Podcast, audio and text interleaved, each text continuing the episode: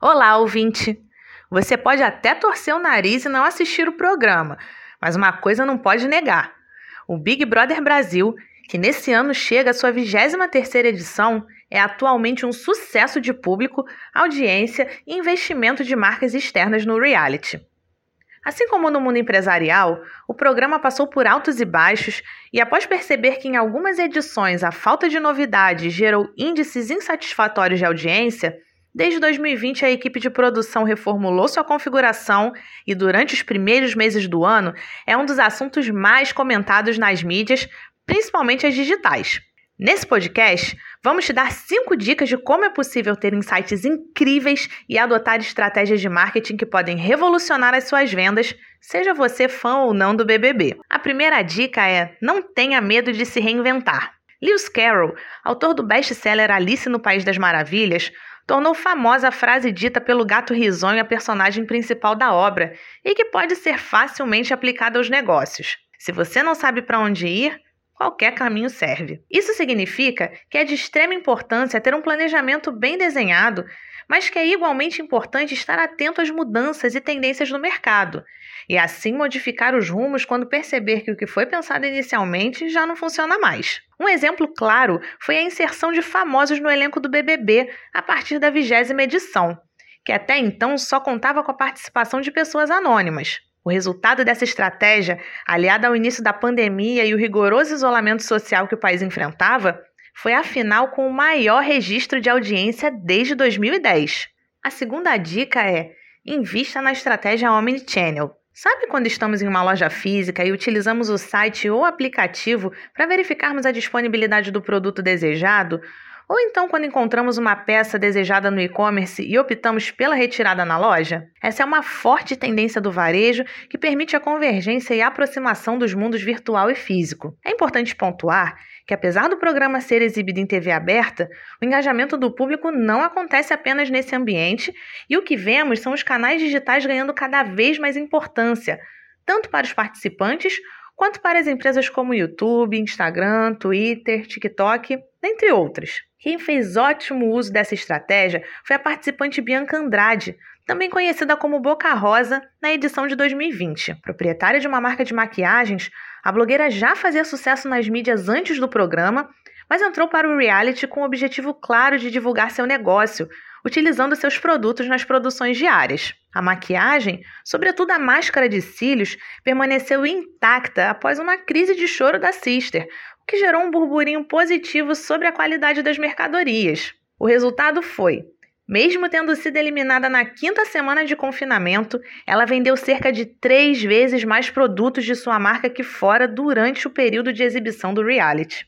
Vamos para a terceira dica: crie conexões, Gere identificação com seus clientes e humanize sua marca. Nas últimas edições do BBB, os brothers vêm dando aulas quando o assunto é gerar identificação com o público. Com o aumento das redes sociais, as torcidas ficaram cada vez mais fortes e com o poder de conduzi-los ao tão almejado prêmio de um milhão e meio de reais através de campanhas na internet e da formação de mutirões de votação. Hoje, é o espectador quem decide seus queridinhos ou aqueles que serão cancelados de acordo com o comportamento e posicionamento de cada participante em situações diárias. Para isso, eles utilizam a estratégia da economia afetiva. Você sabe o que é esse tipo de economia? Ela compõe um dos pilares da construção de uma marca e serve para mostrar os valores e ideais da empresa, desde que seja com intenções verdadeiras.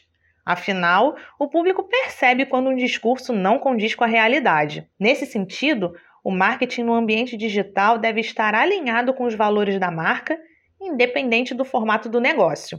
A dica de ouro é criar vínculos com os clientes por meio de discursos e temáticas com os quais eles se identificam, para somente depois promover a venda do produto ou serviço. Além de garantir o tráfego para o seu comércio eletrônico, seja por meio de um site ou pelas mídias, humanizar a empresa faz com que ela se destaque da concorrência, abre espaço para o diálogo, ouça seu público, atenda seus anseios e, sempre que possível, apareça e mostre os bastidores.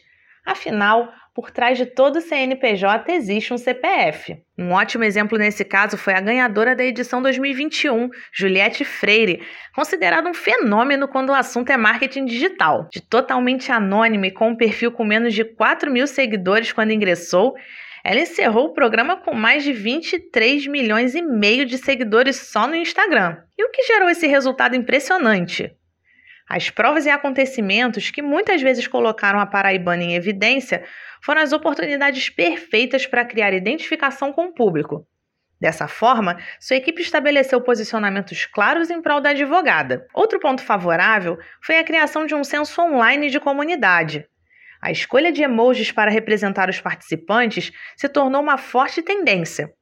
Você com certeza lembra que o cacto foi o símbolo escolhido para Juliette e também foi usado para nomear seus fãs e apoiadores. Dessa maneira, os telespectadores se viram parte da narrativa de virada da jogadora, que além de ganhar o prêmio, fechou contratos e parcerias com grandes marcas do mercado, lançou seu documentário em uma plataforma de streaming Iniciou sua carreira como cantora, gravando singles com renomados artistas nacionais e internacionais e fez turnês pelo país afora. A quarta dica é: mantenha a constância nas mídias, afinal, quem não é visto não é lembrado. Ainda usando o exemplo da vencedora do BBB 21, o time de marketing de Juliette manteve a constância nas publicações, aproveitando os acontecimentos na casa para humanizar a imagem da participante até então desconhecida e assim aproximá-la do público. O time da Sister manteve uma linguagem e branding consistentes ao decorrer do programa, tanto no Instagram quanto no Twitter, sempre adaptando a forma de se comunicar para as necessidades de cada rede social. A quinta e última dica é: